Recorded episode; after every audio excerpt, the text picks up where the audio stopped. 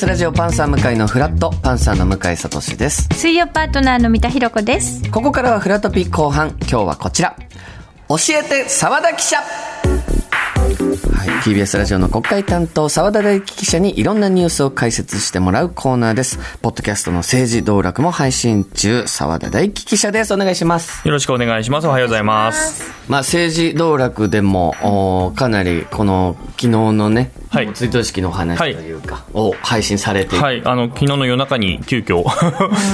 で 撮ってそうですね。それはどういった内容の、えっと、昨日のはですね、あの、終戦の日に各党がコメントを出してるんですよ。で、そのコメントの仕方が全然違ってて、何に重きを置きながらコメントしてるかって、本当に各党で色が違うので、それについて横並びで分、あの、触れて、読み比べてみましたっていうのを配信してますので、直近で。いや、こういうのってやっぱなかなかたっぷり喋れるこういう音声コンテンツじゃないと聞けないようそうな。ですね、20分以上かかってるので、なかなか番組の中では、ちょっと尺的に難しいっていうので、もうたっぷり。たっぷりそうですね。言葉の選び方、使いいや方で。そうなんですよ。8月15日を何て呼ぶか、終戦の日と呼ぶのか、終戦記念日と呼ぶのか、ね。敗戦の日って言ってる党もあって、本当にありとあらゆる、それだけでもその党のスタンスが見えてくるっていう。いや、ぜひね、ちょっとこちらもお聞きいただきたはい聞いてみてくい。とださい。思い。ますが、はい。さて今回の教えて澤田記者ですが、まずはこちらのニュースからです。終戦の日。昨日8月15日は78回目の終戦の日でした。日本武道館では天皇皇后両陛下も参列されて全国戦没者追悼式が行われ戦争の犠牲になったおよそ310万人を追悼しました。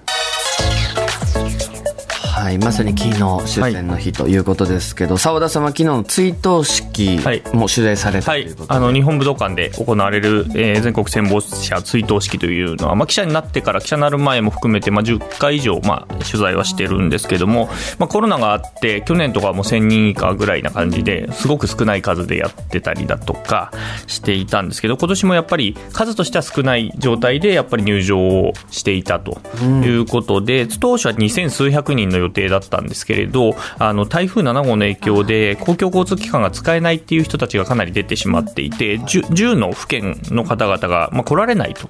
いうことになりました、それで500人程度減ってで最終的には2000人弱ぐらいがあー参列をしたということになります。で岸田総理になってから2度目の、えー追悼式ということなんですけれども、まあ、去年同様、アジアの、えー諸国に対しての加害責任というのは、まあ、触れずにいて、まあ、これは安倍さんの時からもう触れないっていう形になっていて、まあ、それを踏襲していった形になります。で、積極的平和主義の旗のもと、国際社会と手を携ええー世界が直面する課題の解決に取り組むなどと語りました。あと、あの、世界に残されている、あの、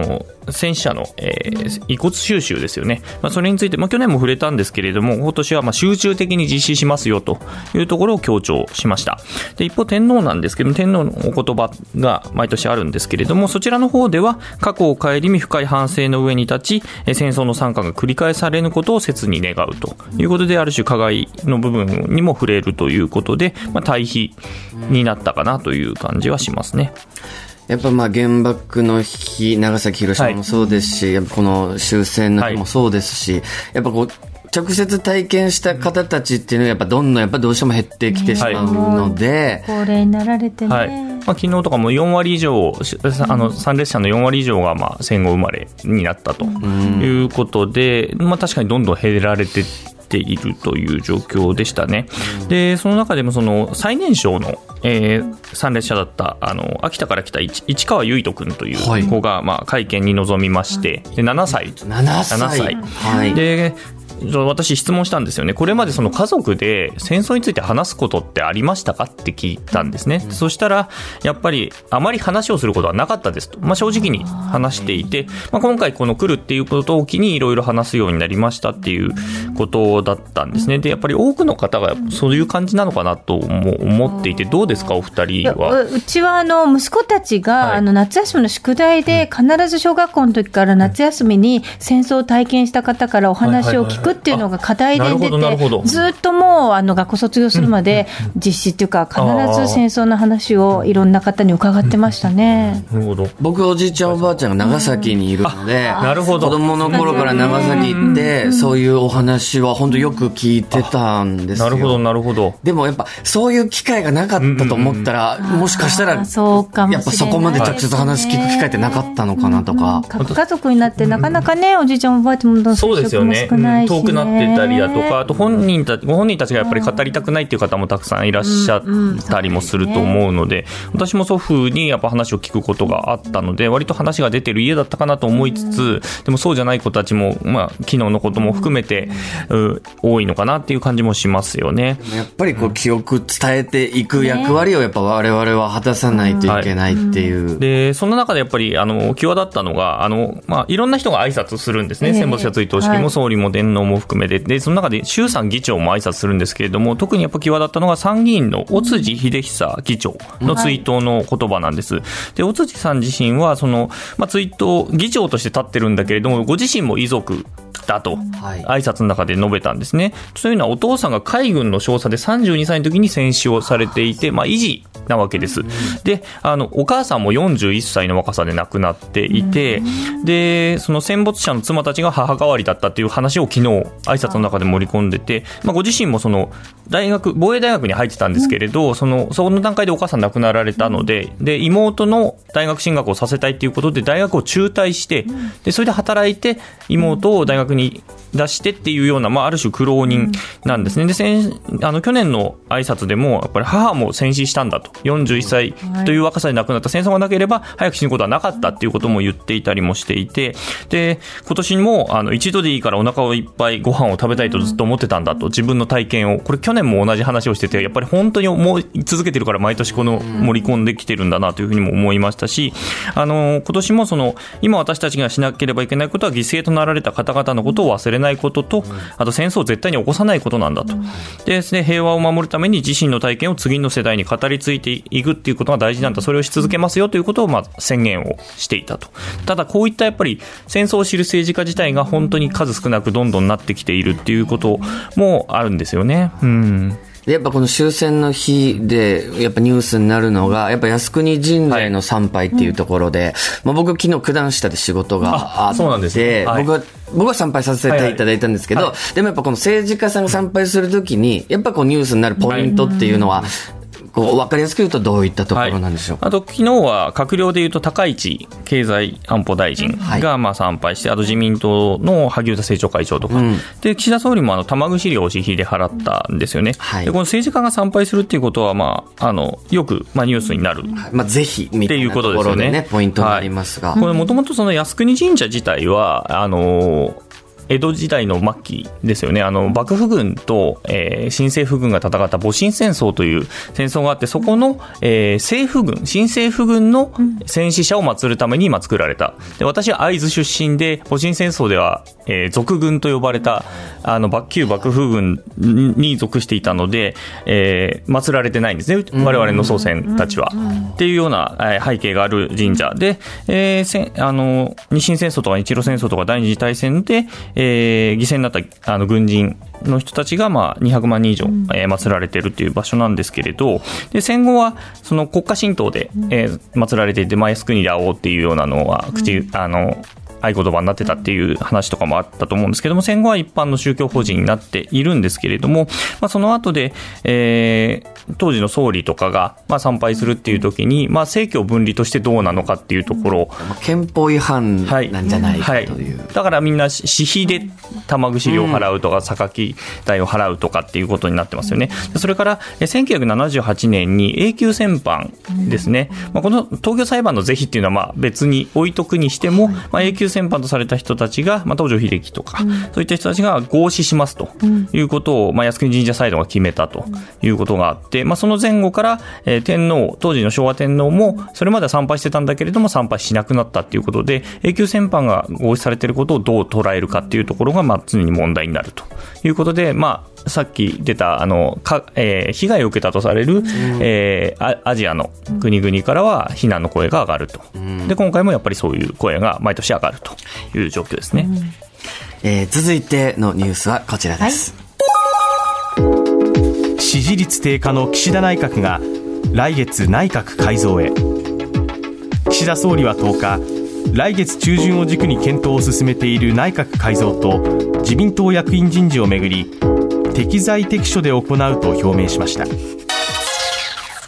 はい。内閣改造予定している岸田内閣支持率が低下している。そう、春先には選挙やるんじゃないかっていうね。ねえ、お話ありもありまましたたよね。5月ぐらいは。あったんですけど、TBS の最新の世論調査、8月の頭のやつなんですけども、もう7月と比べて3.6ポイント支持率下落しまして、37.1%。で、逆に支持できないという人はえー2.3%上昇して、58.7%ということで、まあ、逆転をしていると。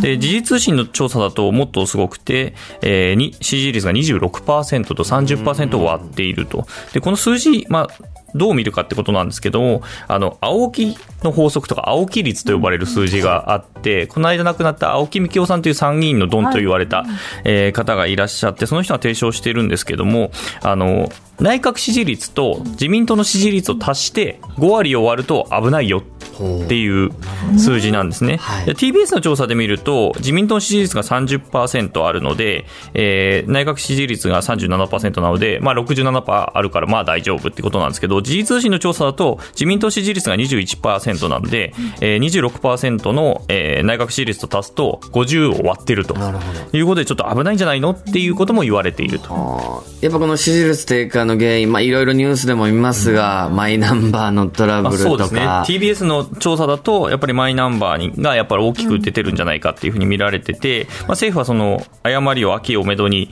えー総点検しますよということを言ってるんだけれども、これで解決しないって思う人が TBS の調査だと8割を超えてるということで、うん。大丈夫っていうことですよね。他の要因ももちろんあそうですね、いろいろ、あのまあ、増税するんじゃないのっていう話だとか、はいあの防衛あの予算を増やしたところによの財源をどうするんだっていう話とか、子育て予算の財源どうするんだっていうところは、事実上先送りに今なっている状態なんですね。だからその、どこから持ってくるのっていうところが決まらない状態で今、空手形が出ている状態なので、それが決まらないと、じゃあ、ないからじゃあ増税しましょうっていう話になりかねないっていうところで今、えー下がる要素になるんじゃないかと、さらにっていうふうに今見られているんですよね。じゃあ、起死回生で内閣改造しましょうみたいな話が出てくるとはいいうことで、どうも9月の半ばぐらいにあるんじゃないかなというふうに見られています。ただ、大きく変えると、まあ、問題は実は起きていて、去年は内閣改造した後に、大臣が4人連続で辞めると。ました辞ね。任ドミノというのがはい。ありました、まあ、統一教会問題も去年もあったっていうのもあるんですけども、それだけじゃない問題がいくつか重なったり、えー失言もありましたっていうことで、4人辞めた、で変えると何かが変わるわけですよね、うん。だから政権の安定度合いはちょっと揺らぐ可能性があるんで、大規模な改造をしてしまうと、そのバタバタになる可能性も高まる、しかも若手をじゃあ登用しましょう、それで顔、刷新しましょうってなると、でも自民党ってベテランの議員のたいあの入閣待機組っていう人たちがもう何十人と待ってるわけですよ。でそこに対して不満がガッて上がるので、党としての安定も実は揺らぐ可能性もあるということで、あんまり大胆なこともできないっていうことで、結局そこはあまり効果はないんじゃないかなっていう可能性もあると。例えば女性活躍っていう意味でね、やっぱ女性の大臣、は2人だけですね。はい。今2人ですね。今後、やっぱりその辺どうなるんですかね。なんかね、それをパフォーマンス的になんか増やしますっていうのもあれですけど、でそもそも自民党の中に女性議員がまず数として圧倒的に少ないんですよね、だからその中で何度かやった人を引っ張ってくるしかないっていうような状況もあって、じゃあ若い人を入れようっていうことがあろあったかもしれないんだけれども、あの先日あの、あ女性局がパリので記念写真を撮ってっていう、まあ、あれはあれで別に税金使ったわけでもないしっていう、まあ、記念写真と、まあ、うかつだなっていうことは当然あるんだけれども、まあ、取る気持ちは分からんともないそれあげるかどうかっていうところでね。よね。うん。うん。視察って言ってるからねっていうのはね、あるわけですけども、ああいうところでのイメージがまあダウンしてしまっているっていうところもあって使いづらいっていうこともきっとあるのかもしれないですね。うんうん。で、国土交通大臣もちょっと注目ポイント。そうですね、あの公明党がずっとあの守り続けているポストなんですよね、うんだそれを変えろっていう声が、まあ、自民党内からも上がってるんだけれども、公明党からは、いや、うちが大事に守ってきます的なことが出ていて、まあ、そこもせめぎ合いになっていると。どのような内閣改造になるのかもぜひ注目していきたいと思います。えーここでお時間でございます。TBS ラジオ国会担当の澤田大樹記者でした。ありがとうございました。失礼しました。さあ